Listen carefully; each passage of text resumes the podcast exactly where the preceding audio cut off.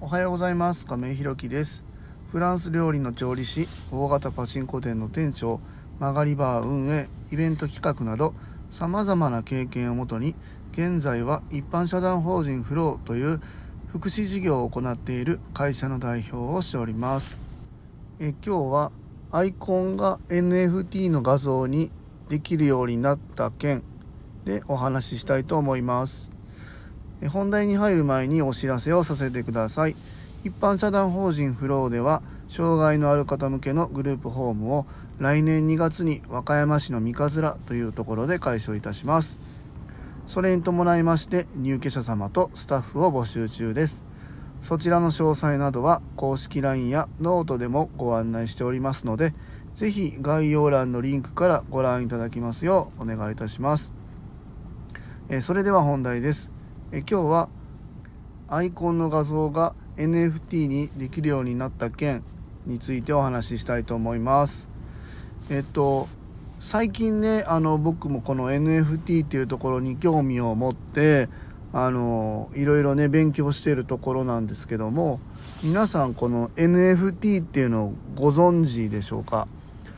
あの結構ね説明難しいんですけど NFT っていうのは non-fungible token の略なんですけども、えー、これ何かっていうと、えっと、替えが利かない、えー、なんか証明書みたいな感じなんですけどもなんかね最近はこうデジタルアートみたいなものにあのこうデジタルの証明書っていうのをつけてえっとこう何て言うんかな複製されてもこれは偽物か本物かっていうような分かるようなねこのブロックチェーンのシステム上で分かる、まあ、そういうシステムが、まあ、あるんですけど詳しくはねこの NFT についてあの放送されてる方たくさんいらっしゃると思うんでそちら聞いてもらった方が分かるなというふうに思うんですが、まあ、ついにねこのスタンド FM の画像アイコンにも NFT の画像ができるようになったなというところでまあそりゃそうかって思う反面ちょっと,、えーと、ついにっていうところも、まあ、思ってます。なんかこの NFT っていうのは海外ではねもうずっと前に流行ってもう一旦ちょっと落ち着いてるんですけど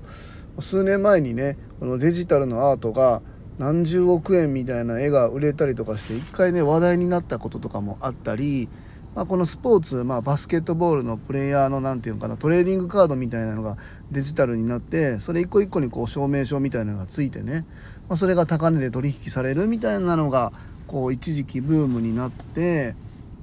で落ち着いてみたいなのがあって最近またね日本でもこの NFT っていうのが、えー、話題に上がることが多くなってきたなっていうふうに、まあ、思ってます。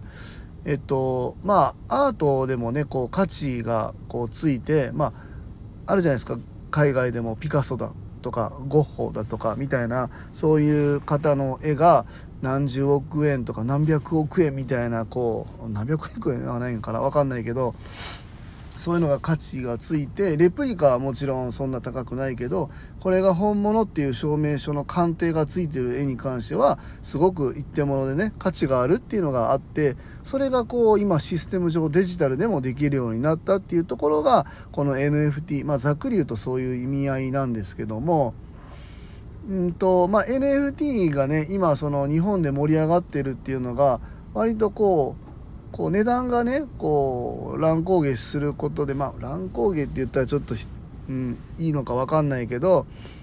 まあ、NFT をこう扱ってると儲かりますよみたいなそういう話がこう先行してるところもまあ方向性としてはまあ二極化してると思うんですけど、まあ、儲かりますよっていうところに乗っかってやってらっしゃる方もまあいるわけですよね。まあ、それ自体は全然僕も別にあの否定してるわけでもないしまあそれを商売にされてる方もいて別に全然いいなというふうには思ってるんですけどちょっと僕はそこにはあんまり興味がなくてですね。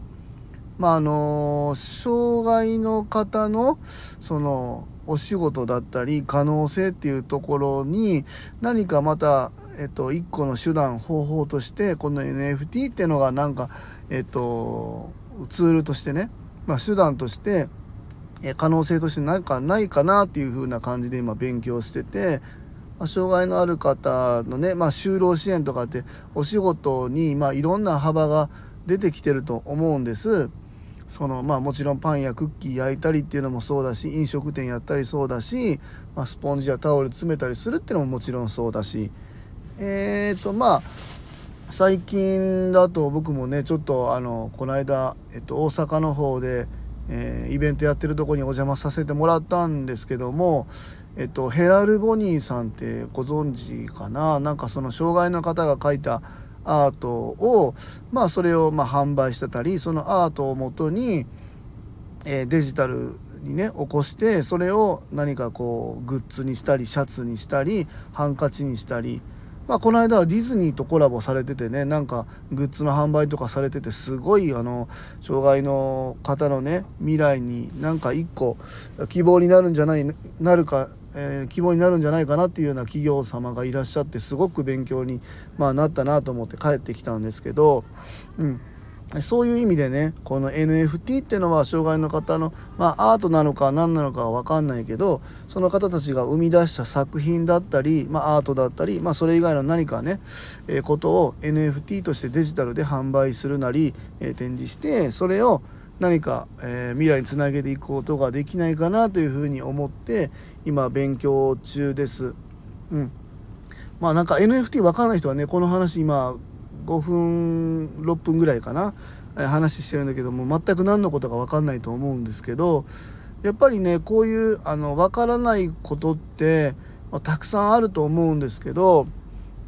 あの、僕はねその障害の方の応援するようなお仕事がやっぱりしたいなっていうところで今回福祉事業を始めたんですけども、まあ、今回この始めるグループホームっていうのは一個のきっかけに過ぎなくってそれ以外の事業展開もやっぱりしていきたいわけですよね。うん、その中の一個のツールとしてまたね自分たちのこの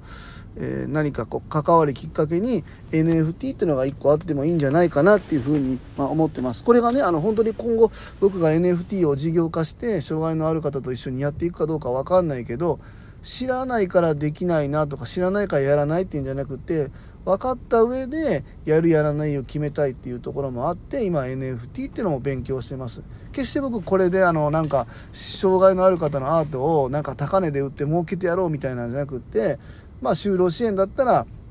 えっと、その方たちのね、えっと、工賃という形でまたあの収入になっていくっていうところでまた一個の可能性になっていくと思うんですよね。でまたその NFT を通じてそれを買ってもらうことで寄付につながっていったりっていうなんかこう社会貢献の一個のあの形になるんじゃないかなっていうところも含めて今勉強中ですね。まあ、これが形になれるようにねなんかあの来年もずっと勉強していきたいなというふうに思ってます。あのこのスタンド FM のねバージョンアップで NFT がアイコンに使えるようになりましたっていうバージョンアップを受けてね改めてちょっとこれを思いましたっていうところのはい皆さんに報告でした。えー、皆さんもねちょっと興味があれば NFT をのことをね放送されてる、えー、リスあのパーソナリティさんだったり、まあ、本とかも出てるんでねまた勉強しても面白いんじゃないかなというふうに思います。